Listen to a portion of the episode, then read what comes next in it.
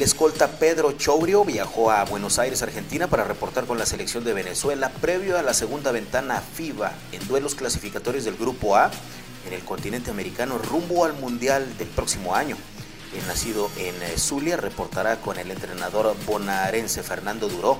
en los duelos que Venezuela sostendrá frente a Argentina el viernes 25 de febrero en el estadio Obras, también conocido como el Templo del Rock, y el sábado 26 ante Paraguay, en la misma sede. Recordemos que Venezuela, número 17 del ranking FIBA, ostenta registro de 2 y 0 en el sector, al igual que Argentina, selección que se mantiene dentro del top 10 en el orbe del básquetbol internacional.